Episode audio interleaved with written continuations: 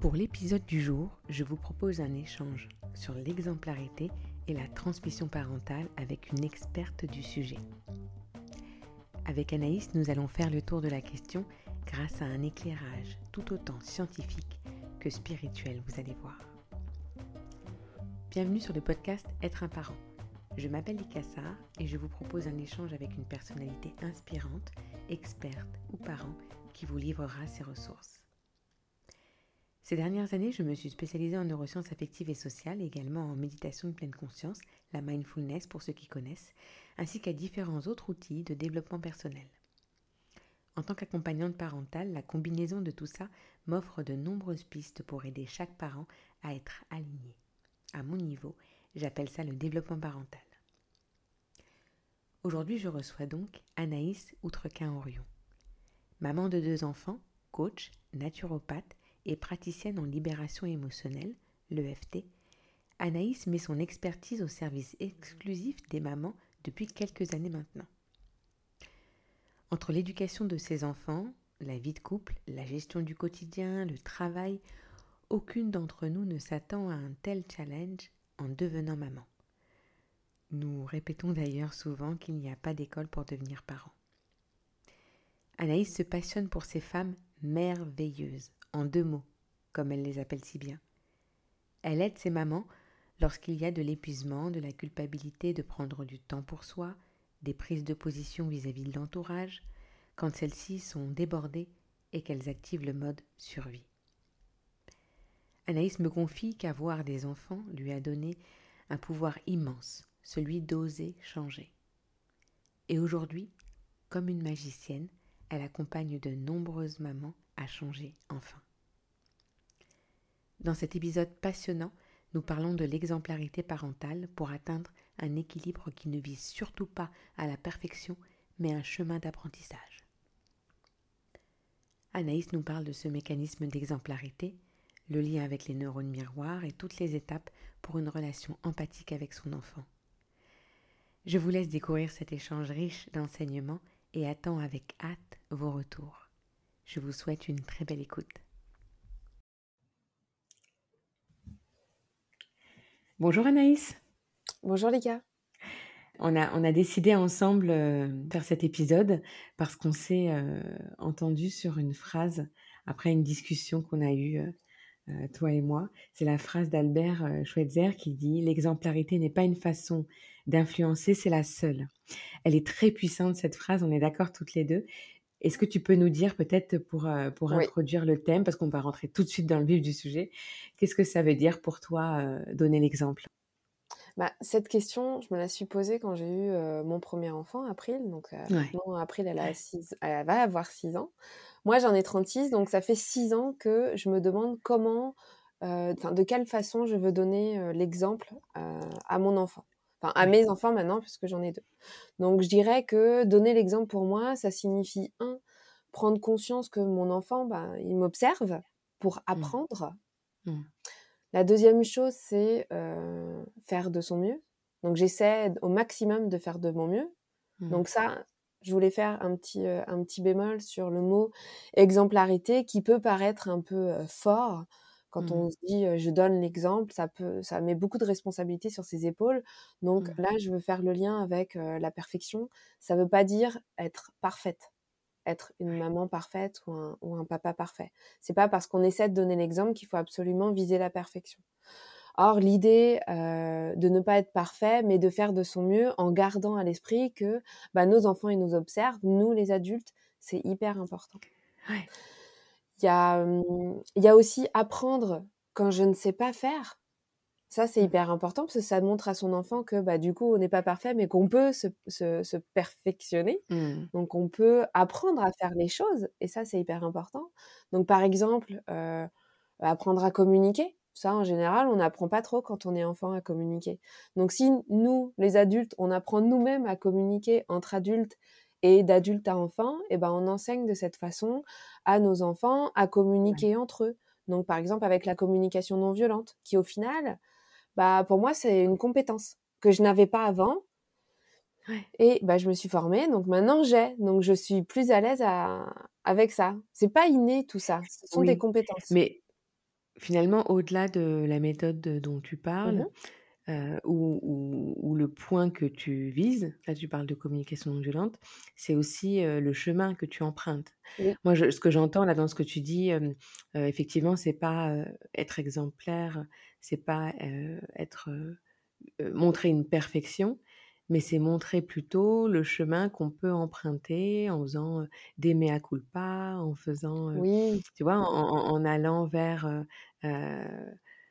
en ça en voulant faire de son mieux, tu vois? Et en en étant sans cesse en apprentissage. Parce que finalement, ce qu'on veut amener à l'enfant, c'est que tout au long de sa vie, il aura l'occasion de de d'emprunter son chemin, enfin le chemin qu'il aura choisi. Oui, exactement. Et tu vois, ça me fait Ouais. penser aussi à, heu, à cette compétence, heu, pour les émotions, où on n'apprend pas forcément à les, à les vivre. Et moi, j'ai oui. appris sur le tard, heu, enfin, j'ai été une analphabète émotionnelle pendant très, très longtemps et j'ai appris, Mmh. heu, dans ma trentaine à, heu, à vivre mes émotions que je ne savais pas avant Ouais, et encore maintenant, parfois, quand, heu, c'est la tempête, heu, chez moi, dans mon petit ouais, cœur, bah, je me ouais. dis: «OK». Je dis à mes enfants: «Stop!» On va essayer de gérer ensemble, donc on va chercher la roue des Ouais. émotions, et cetera. Mais ça, je me suis, heu, enfin, j'ai appris, j'ai lu des livres, je me suis formée, j'en ai parlé à d'autres personnes.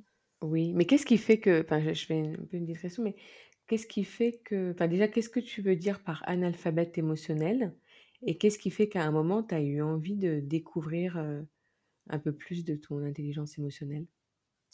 Je pense que c'est la parentalité. C'est quand je suis Ouais. devenue, maman où, où j'ai vu les émotions, les premières émotions de mon enfant et j'étais complètement, démunie et là, je me suis Mmh. interrogée sur mes propres émotions Ouais, Et là, j'ai vu qu'il y avait une carence énorme que moi, je ne savais pas faire.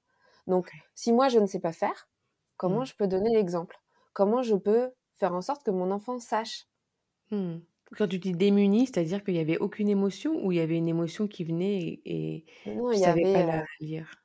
ouais, il y avait des émotions, mais je ne c'était, c'était fouillis. Tu sais, dans parfois dans le livre où il y a le petit monstre, où ses émotions, elles sont toutes les couleurs, tout mélangées, bah, moi, c'était un peu comme ça. Je ça sortait, d'une façon un peu bizarre, donc colère, tristesse, enfin toutes les émotions Mmh. et joie, tout est tout était mélangé et je savais pas forcément bien les exprimer et de dire ce que je vivais. Donc comment je pouvais demander à mon enfant de le faire si moi-même je savais pas le faire?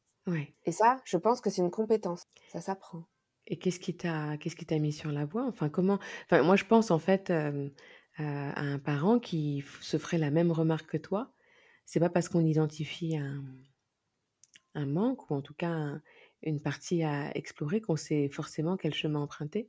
Ouais, en Qu'est-ce qui parler t'a déjà, ouais, ouais, en parler, en as parler, ouais. J'ai commencé à en parler à bah, ma la première personne, avec qui j'ai interagi, c'est, la sage-femme.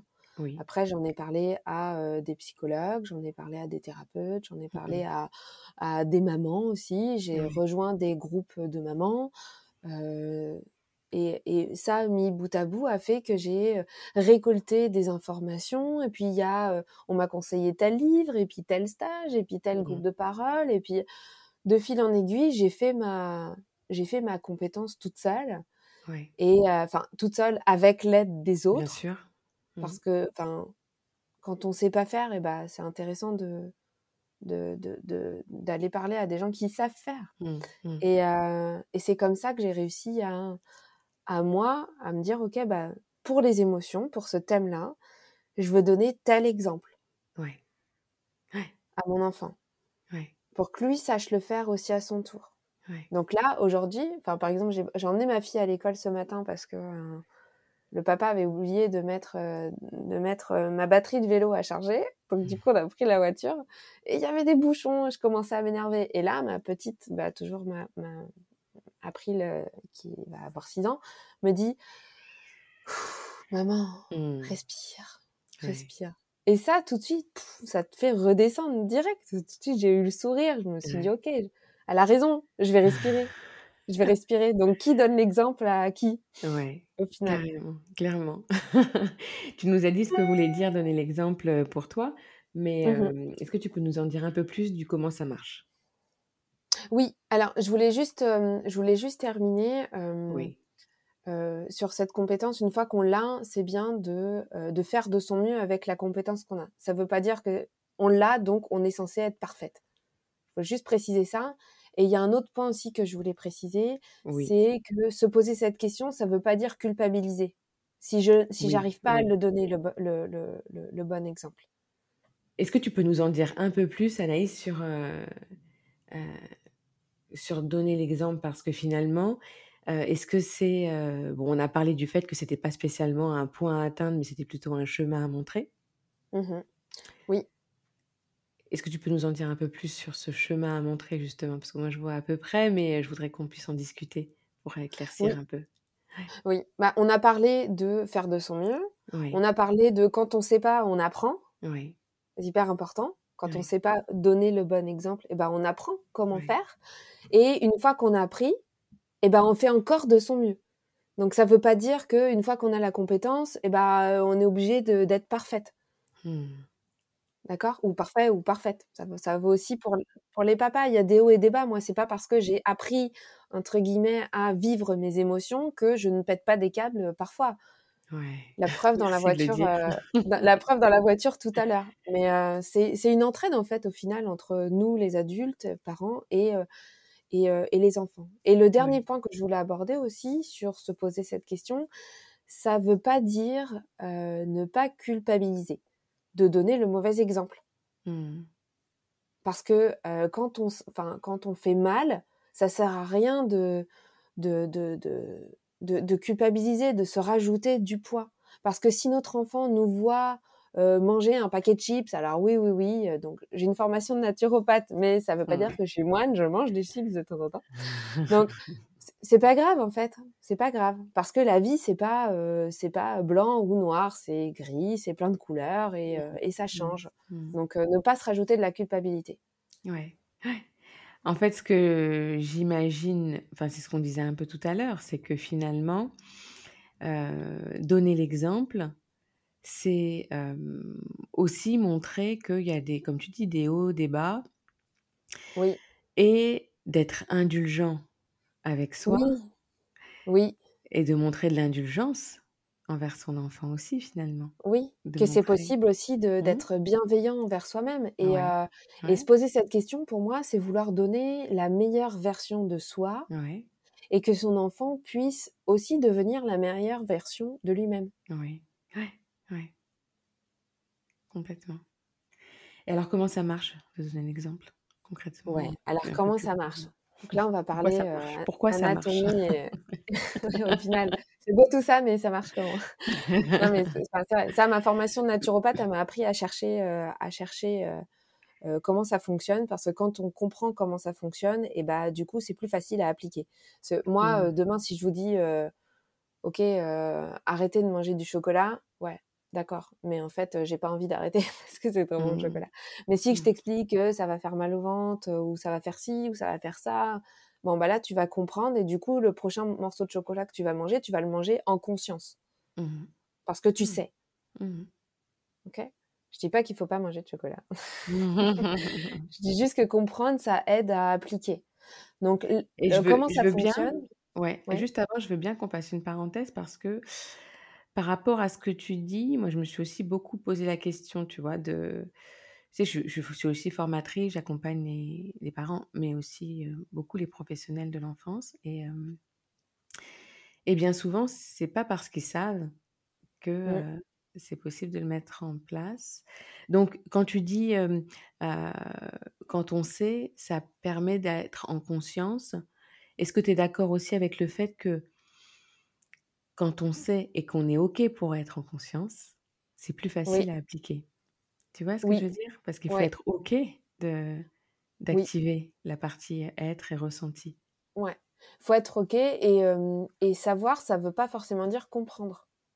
Voilà, c'est ça. Ouais. Ça, la, la, compréhension, c'est le savoir et, le, et, le, et la, la conscience mélangée. Oui, tu vois, moi, je, suis praticienne, je suis praticienne EFT, donc dans mes accompagnements, je mets, je mets de l'EFT. C'est une bonne façon de, de, vivre ses émotions.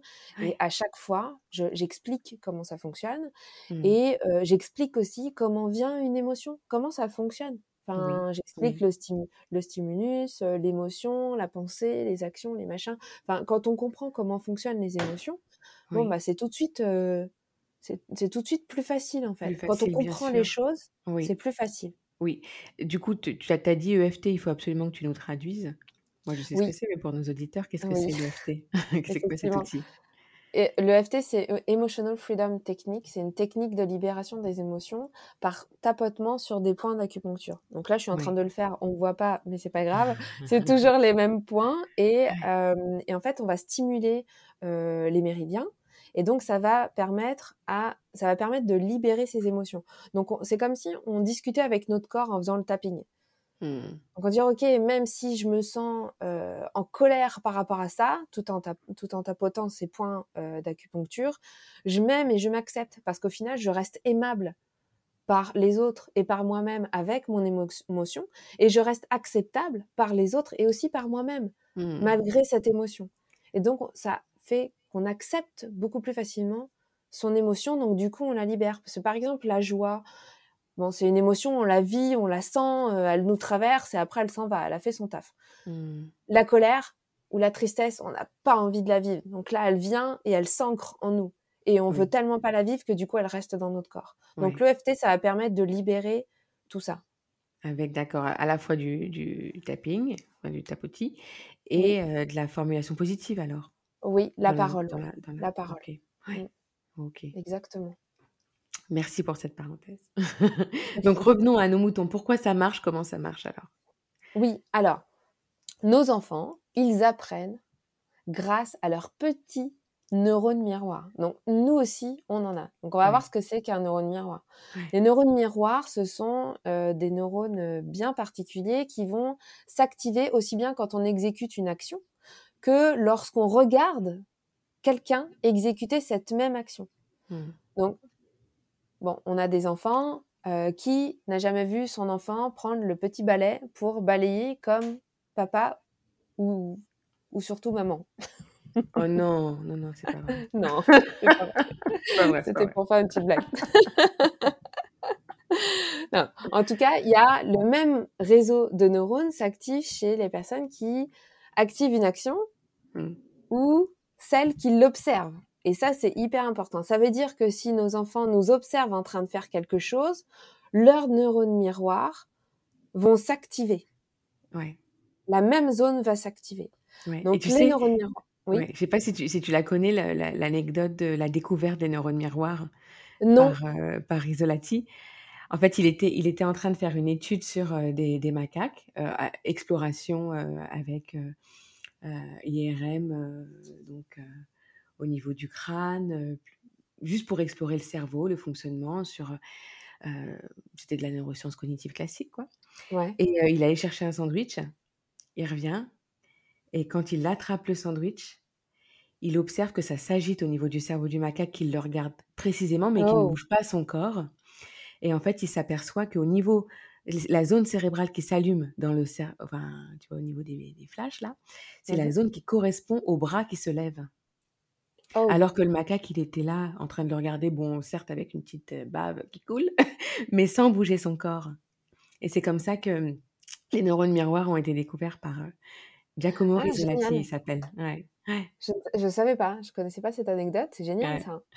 c'est génial. Mais effectivement, ça vient, ça vient complètement étayer ce que je suis en train de dire. Ça, quand, l'autre nous regarde, et bah forcément, on va, on va activer la même zone du cerveau.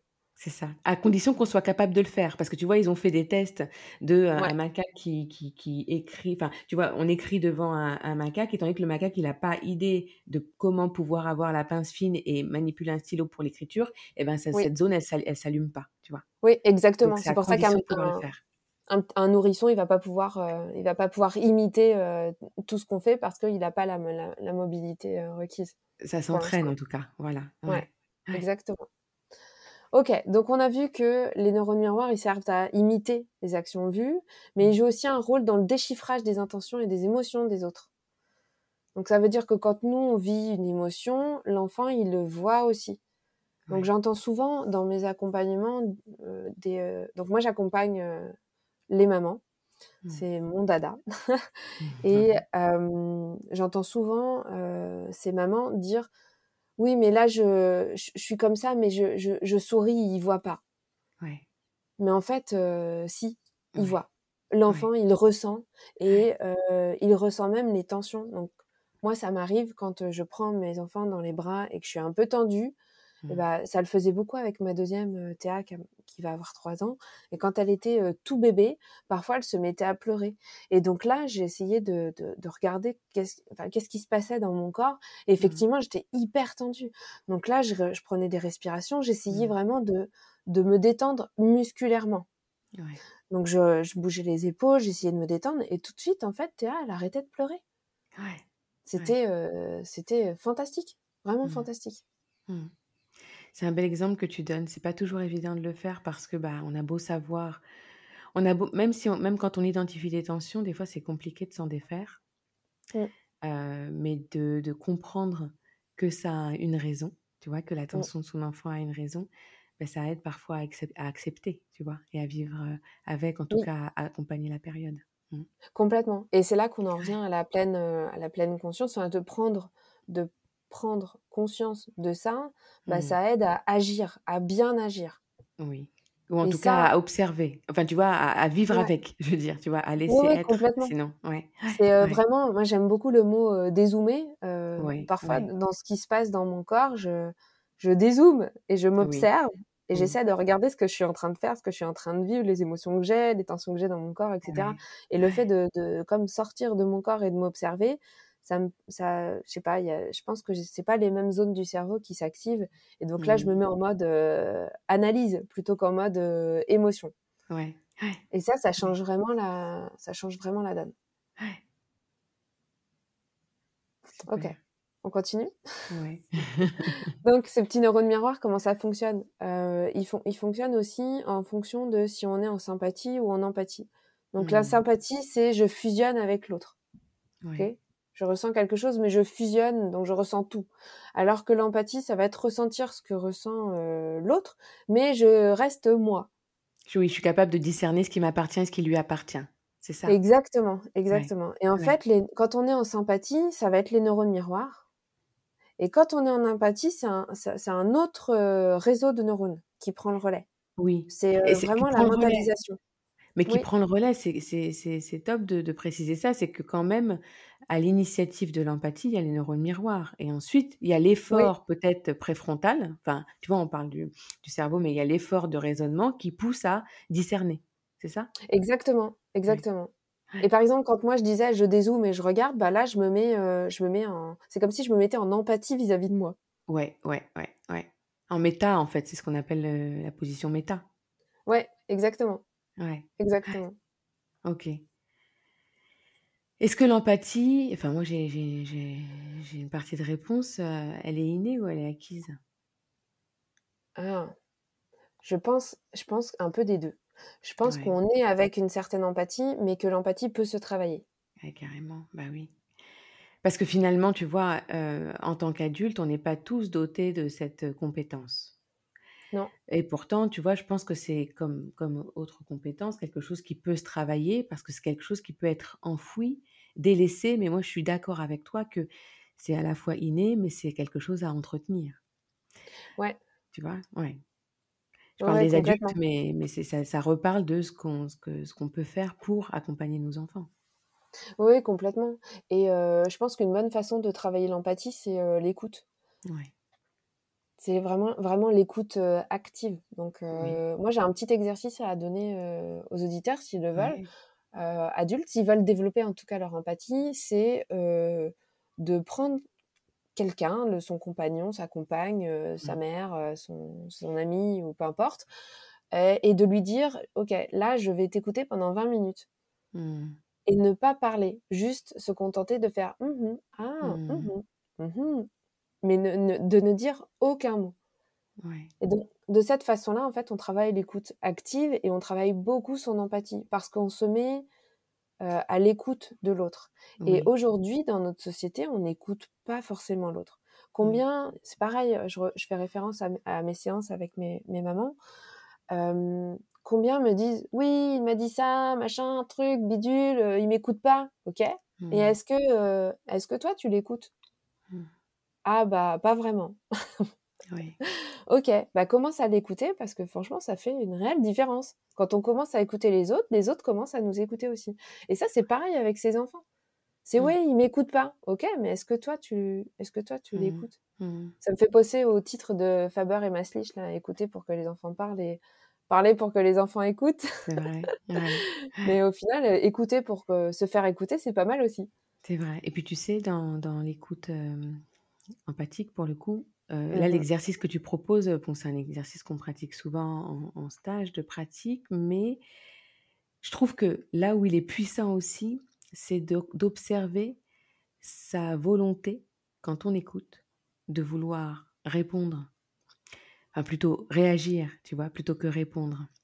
Oui. Et tout le temps où on est en... Tu vois, parce que finalement, quand, quand, quand, une personne nous parle, et particulièrement dans ces exercices-là, on, a, on aurait tendance à vouloir tout de suite donner le change, tu vois? Oui. Et, cette, et cette réaction euh, presque automatique qui empêche l'écoute n'est pas vraiment une réponse. Ouais. Et tu vois, et, donc de, de, de, prendre ce recul-là et d'attendre et de, et de, de, vraiment faire cet effort-là, c'est effectivement entraîner. Une dernière chose que je voulais dire, c'est que parfois, je t'avoue que l'écoute empathique, donc moi je l'ai vu en long, en large, mais honnêtement, quand je suis avec des copines, j'ai pas envie qu'elles m'écoutent empathique. tu vois, il y, y, a des fois où on, a envie de discuter et d'échanger et de. Je te dis parce que moi j'ai du coup des, des, des, amis qui, qui, auraient tendance à pratiquer cette écoute empathique. Mmh et des fois, ça me fait un bien fou. Et parfois, ben, c'est pas la demande là, tu vois? Je veux bien qu'on débatte, tu vois, je veux bien qu'on se, qu'on se marche dessus, tu vois. Mais le mot que tu as utilisé, c'est c'est pas la demande.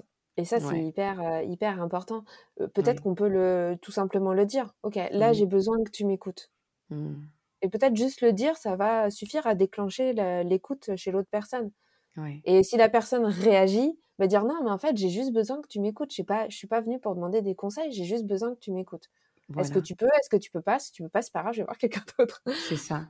C'est ça. Mais euh, oui, effectivement, parfois on a besoin de débattre. Donc là, juste dire, ouais, j'ai besoin de discuter. j'ai besoin de conseils, ton point de vue.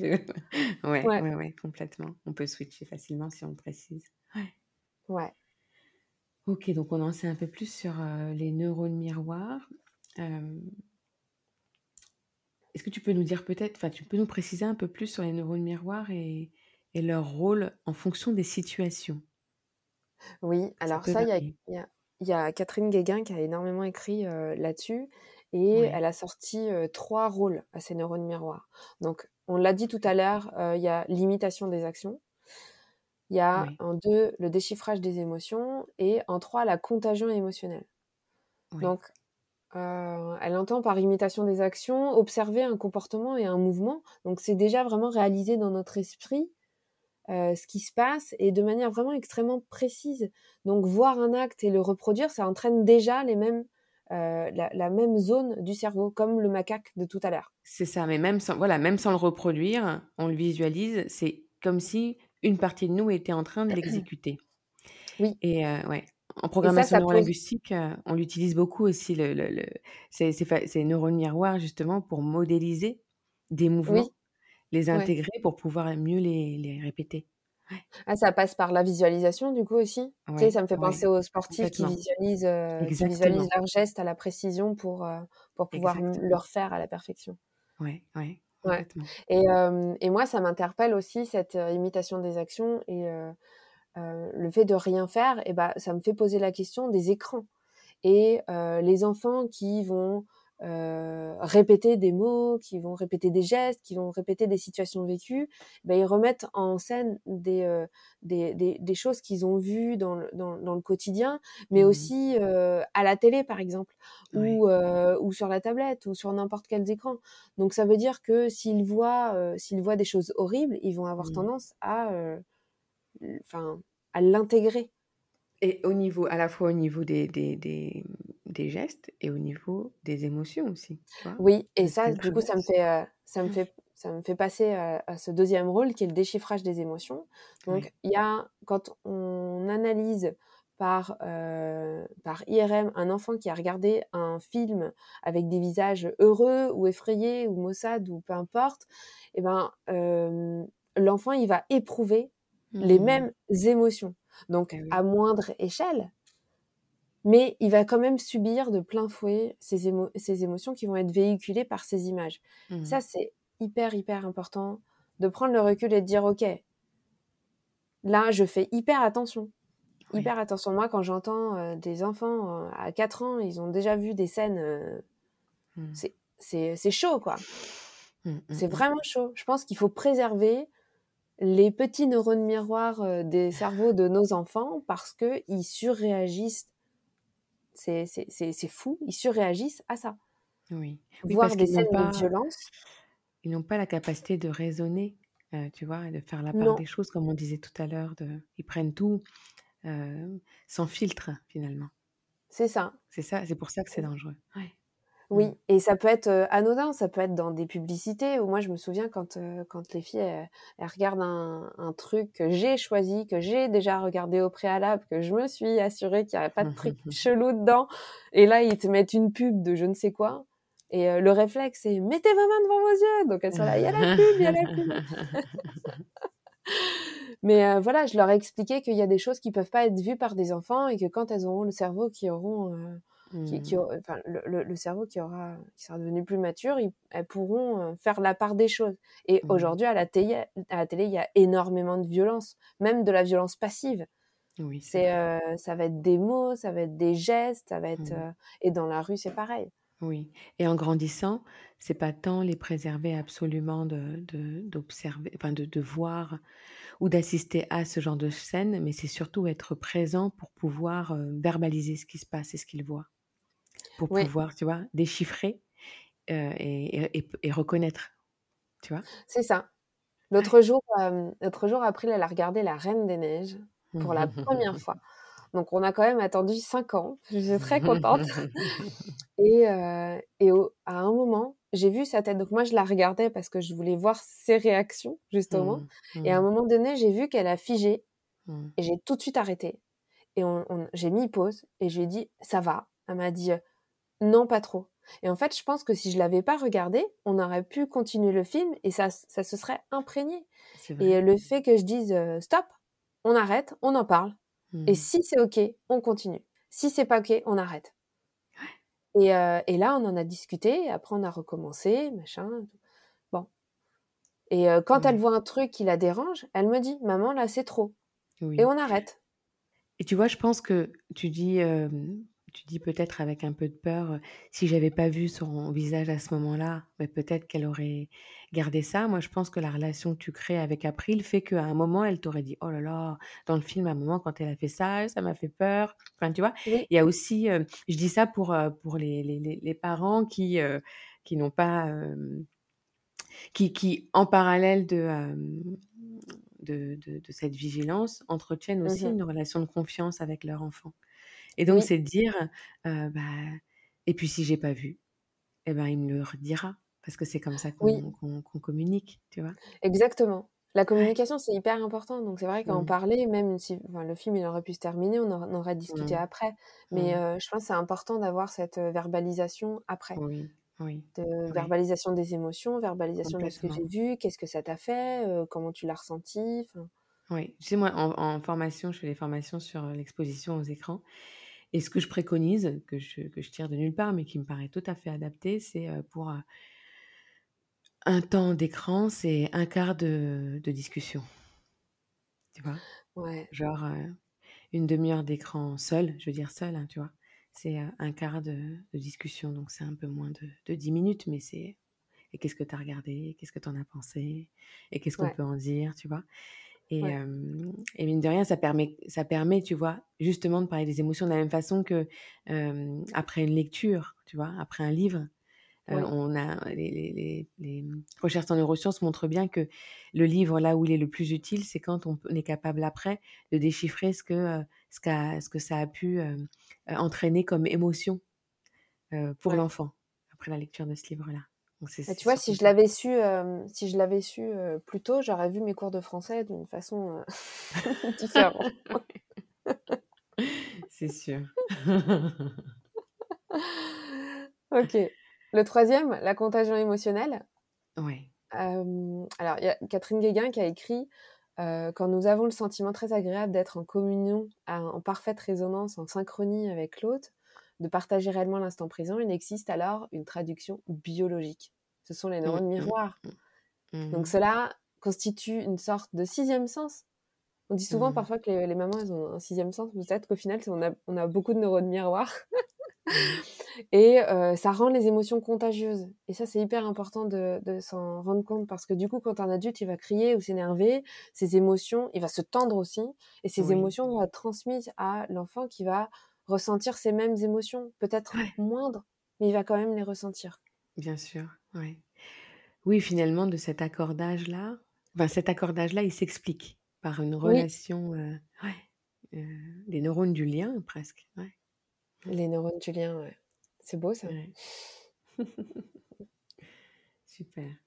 Et au final, qu'est-ce que qu'est-ce qu'on pourrait souhaiter transmettre? Tu vois, parce que là on parle d'exemplarité, de d'influencer, de transmission. les mamans que tu rencontres, comment tu les accompagnes quand elles te disent je suis un peu perdue, je je sais pas, je sais pas vraiment ce que je voudrais transmettre. Ouais, bah, je pense que ça, c'est propre à, chacun et à, chacune. En fait, grâce à nos neurones miroirs, on, a la possibilité d'offrir un modèle qui soit bon ou mauvais ou moyen à nos enfants. Donc, ils vont euh, forcément entraîner un apprentissage implicite. Et ça, en prendre conscience, c'est euh, déjà euh, agir sur soi. Ouais. Mais c'est quoi que tu appelles un mauvais modèle? Attends, je reviens juste parce que tu as dit bon, moyen ou mauvais modèle. Ouais, mais c'est pour ça que j'ai c'est pour ça que j'ai précisé moyen, il n'y a pas de choses enfin, c'est pas binaire, c'est pas binaire pour moi, c'est pas Quand je mange un paquet de chips, pour moi, c'est pas bon. Ouais. C'est pas un bon modèle pour toi. C'est pas c'est pas un bon modèle. Ah ben moi, tu vois, j'aurais eu tendance à dire que c'est un modèle. Et comme tu l'as dit, c'est parce que à ce moment-là, j'ai super envie de manger un paquet de chips et c'est OK et ça fait partie de moi et ça fera partie de toi. Enfin, en tout cas, je te le souhaite, tu vois. tu vois? Parce que si je lui, si je lui dis c'est un mauvais modèle, il va dire bon là par contre elle le fait, mais faut pas le faire. ça emmène. D'accord. Tu vois? Non mais je veux bien qu'on discute de ça parce que moi je, je, je, je pars du principe que tout, tout est modélisation. Tu vois? Et que euh, ben moi des fois je t'avoue que j'ai envie de rien faire. Euh, non, mais c'est ça, en fait. Que tu vois, et c'est pas mauvais, quoi, tu vois, c'est juste le cycle, tu vois? C'est ça. Le bon, le, le, le, le, mauvais modèle peut devenir un modèle en soi, en fait. Enfin, est un modèle en soi. Oui. Mais ça, en fait, tu peux, tu peux l'expliquer. Tu mais ça passe encore par la communication, tu vois. Enfin, moi, je pense que quand, quand, enfin, je suis, je suis axée, je suis très axée nourriture parce que j'ai souvent cette question-là. Comment tu fais pour que tes enfants ils mangent du légume Ouais. Et, euh, et, bien souvent, je demande aux parents, ok, et vous, vous mangez quoi? Mmh. Et vous mangez des haricots? Ah bah non. Ok. Ok. Donc, travailler sur soi. Travailler sur soi pour faire en sorte que ce qu'on veut transmettre,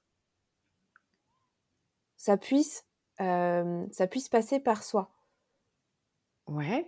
Oui, mais euh, ce paquet de chips là, je l'ai mangé, je franchement, je culpabilise même pas. Enfin, moi, quand ça m'arrive, je culpabilise même pas. Non, moi non plus. Parce que, tu vois? Et et et ça reviendra. Ouais. Et est-ce qu'il faut travailler sur soi, là? Bah C'est une vraie question, hein, parce que c'est une réflexion, Ouais, en fait, je pense que moi, dans le mot modèle, je mets bon et mauvais. Je mets les deux parce que ça reste un modèle, en fait. OK, Mais il y en a qui sont, par exemple, pour le paquet de chips, c'est moins healthy et les haricots, c'est plus healthy. Oui, oui, oui, oui, oui.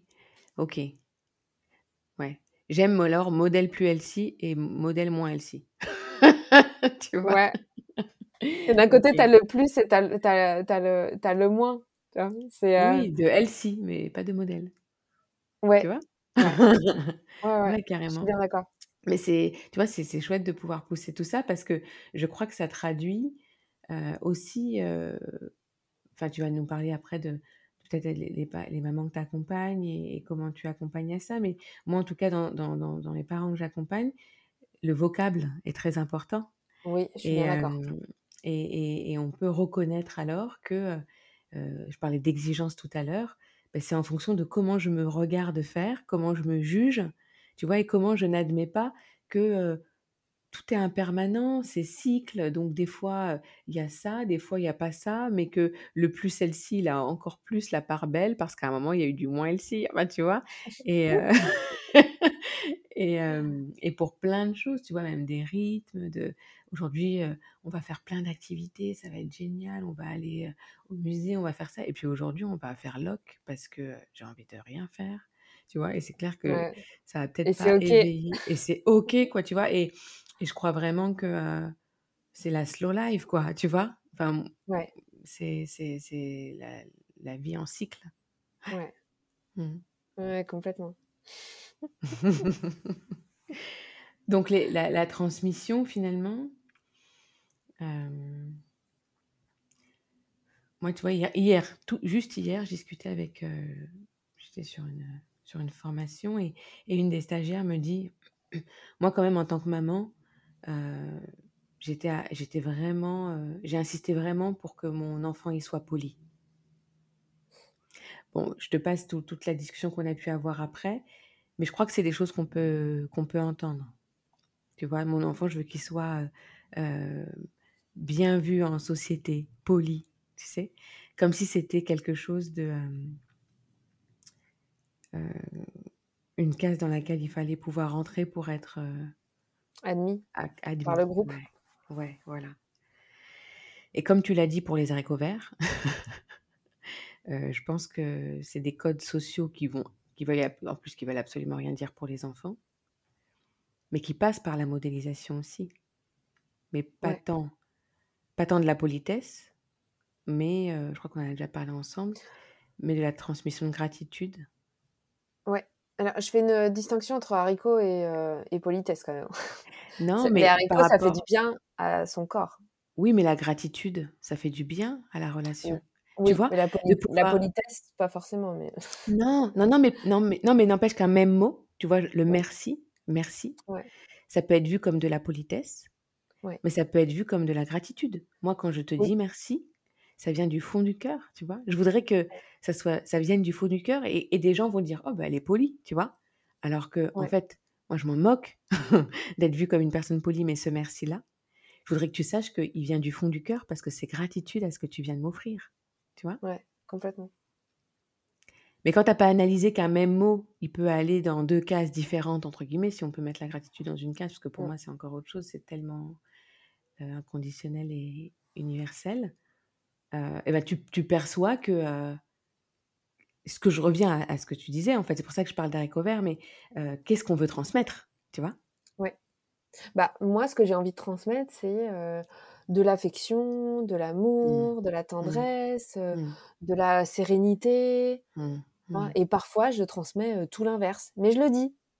Ouais. là, j'ai, là, je suis pas amour, je suis pas sereine, je suis pas tendresse. ça pète. Mais je le dis. Et c'est OK parce qu'on n'est pas toujours tout blanc ou tout noir. Mais alors, oui, et, on est d'accord de, dire que toi, tu n'es pas, pas toujours amour, mais personne n'est toujours amour, tendresse. Enfin, moi, je ne connais pas, tu vois. Non. tu vois, et c'est pas, pas, ce, pas ce qu'on doit viser, quoi. C'est pas ce qu'on doit viser. Ouais. Quand on le vise, on peut être frustré de ne pas l'atteindre. Ouais, complètement. Et là, on revient à la perfection. On n'est on pas parfait, en fait. On est des hommes et des femmes et des enfants et, et, et on fait avec ce qu'on a. Ouais. Mais enfin, d'une manière générale, voilà, quand, quand, je me lève le matin en me disant ouais, je passais une nuit de merde et puis j'ai fait ci, mmh, je dis ça mmh. parce que j'ai vraiment passé une nuit compliquée. et tu te lèves le matin en fonction de comment tu vas penser ou de ce que tu as envie de transmettre aussi. Ouais. Bah, ta journée, elle peut changer du tout au tout en fait. Bien sûr. Ouais. Ouais. D'où aussi l'importance de pouvoir verbaliser, de faire euh, ressortir le positif peut-être, euh, et d'amener nos enfants déjà à le faire. Ouais. Pour, euh, ouais. pour relativiser, parce que ça, ça c'est une compétence. Mais complètement, complètement. Donc voilà, je disais que c'était propre à chacun euh, et à chacune tout à l'heure. Et euh, moi, j'aimerais poser euh, quelques questions aux auditeurs s'ils veulent, veulent eux savoir ce qu'ils veulent transmettre. Donc c'est déjà se demander ce que ça signifie donner l'exemple pour eux. Oui. Ensuite, qu'est-ce qu'ils veulent transmettre? Donc moi, je parlais d'affection, tendresse, ça peut être, ça peut être plein de choses. Enfin, moi, j'aimerais transmettre la healthy food à mes enfants. Donc ça veut dire que moi, mes enfants, ils mangent des graines germées. Bah, ils, ils ont mangé un burger ce week-end, mais ils mangent aussi des graines germées.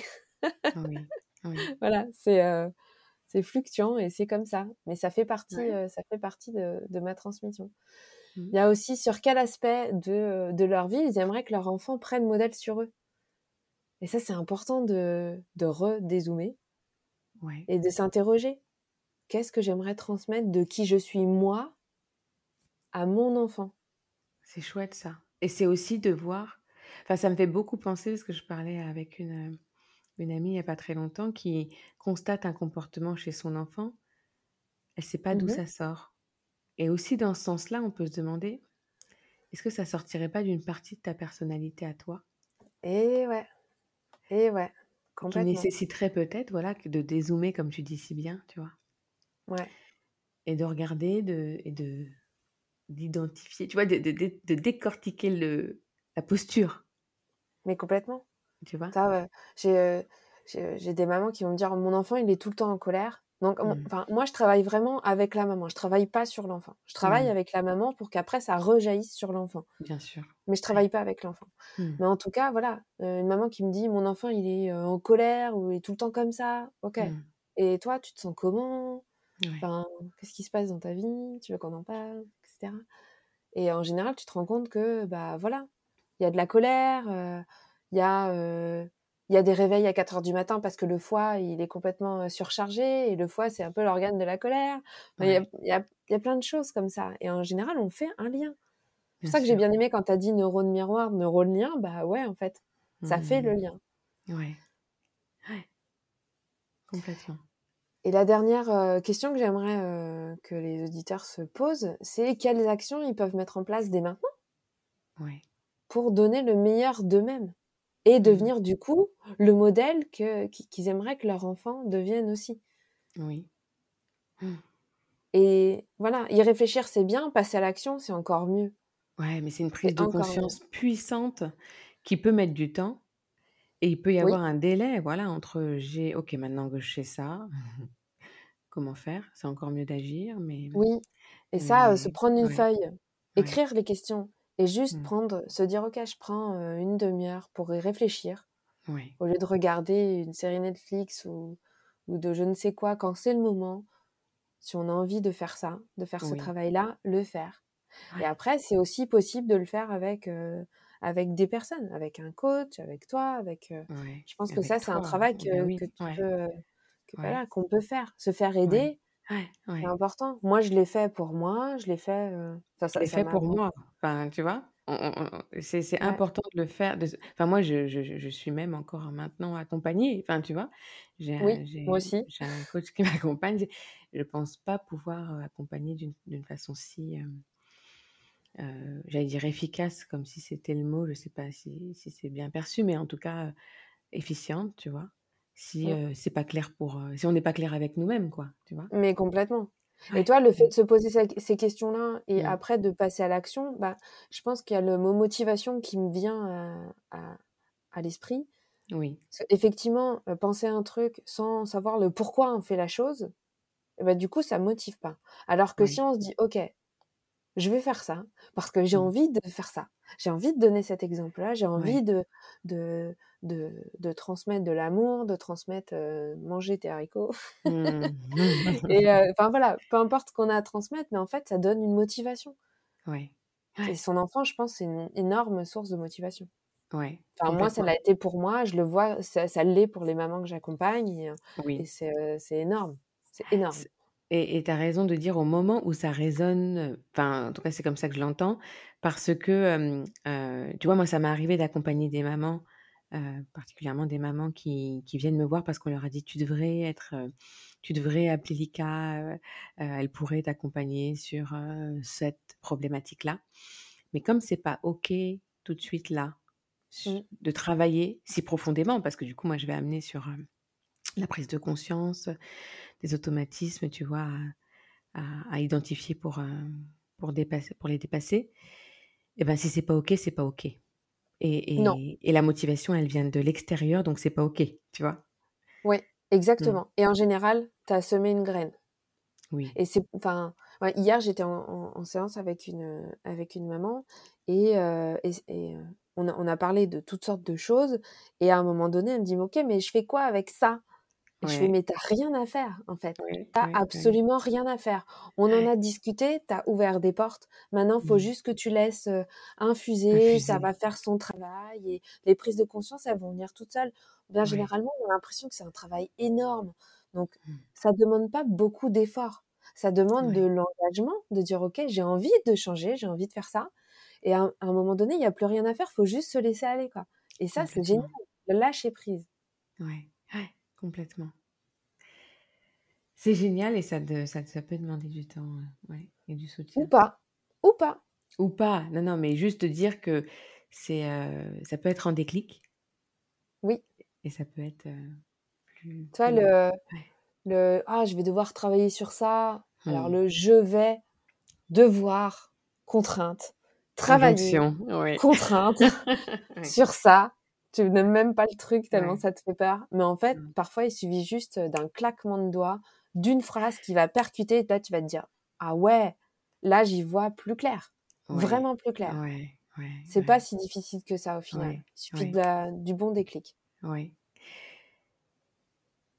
On constate que parfois, ça se fait par palier, quoi. Tu sais, comme un escalier. Mmh. Tu stagnes et puis à un moment, boum, tu fais un saut. Tu arrives à un autre étage et tu stagnes et boum. Ouais des clics, je suis d'accord avec toi. C'est passionnant, je, je, vois quand même l'heure il tourne, tu sais. et donc je vais te proposer de, d'arrêter là, mais si tu es d'accord, on pourrait euh, enregistrer un autre épisode sur euh, plein d'autres thèmes là qui nous ont été ouverts euh, dans ces échanges-là et qui continueront à l'être parce que on est en, lien permanent. Peut-être avant de conclure, est-ce que s'il y avait une chose que tu proposais de une chose à, retenir là de, de ton propos de, de, cet épisode que tu voudrais laisser comme ça aux auditeurs? Oui, j'ai l'habitude de dire que quand j'ai eu ma première fille, j'aurais, j'aurais dû me tatouer sur le front quand maman va, tout va. et, et, ça, c'est la phrase qu'on doit retenir. ou quand papa va, tout va aussi. Hein. Quand maman va, tout va. C'est en gros travailler sur soi pour que moi je sois bien. Et en fait, ça va ça va rayonner sur les autres. Oui. C'est le plus important. Oui. Vraiment. Ouais. Il y a un proverbe chinois qui dit, euh, euh, ah je ne sais plus le dire exactement, mais euh, quand le vase, servez-vous, enfin servez-vous de l'eau dans le vase et ce qui débordera sera pour. Non, attends, comment c'est? C'est remplissez-vous comme un vase et ce qui débordera sera pour les autres. Mais génial, c'est l'image C'est beau, c'est énorme. J'adore, j'adore, vraiment. J'adore. Je parle souvent de réservoir à mes, à mes clients, dire mais remplissez votre réservoir au moment où vous en aurez besoin et au moins le réservoir il sera plein. Oui, oui. Et tu vois cette notion de, en fait, d'en donner un peu plus euh, pour pas avoir l'impression de devoir prendre sur sa réserve, mais de, de dire que c'est ce qui va déborder qui sera pour les autres, tu vois? Ouais, ça vaut pour l'énergie, pour, la sérénité, pour l'amour, pour, pour le sommeil. Complètement, complètement. Pour tout. Merci beaucoup Anaïs. Je propose aux auditeurs de mettre tes liens pour te retrouver sur Instagram et puis ton site internet. oui. Merci beaucoup pour tous ces partages et pour ta grande générosité. Avec grand plaisir. à très bientôt Anaïs. À très bientôt Lika. Quand maman va, tout va. Anaïs nous propose de finir cette et sur cette évidence qui nous parlera à plus d'une, j'en suis sûre. J'espère que cet épisode vous a plu. Je remercie infiniment Anaïs pour sa belle énergie et sa justesse. Si vous avez apprécié cet épisode et pour donner un petit coup de pouce à la visibilité du podcast, je vous laisse mettre 5 étoiles sur votre plateforme préférée et mieux, un petit commentaire sur Apple Podcast. Je vous invite à venir partager avec moi sur Instagram vos retours et impressions. Vous pouvez me trouver sur Instagram et Facebook aux pages Être un parent et parentalité pleine conscience. Je vous dis à très bientôt et en attendant, prenez soin de vous.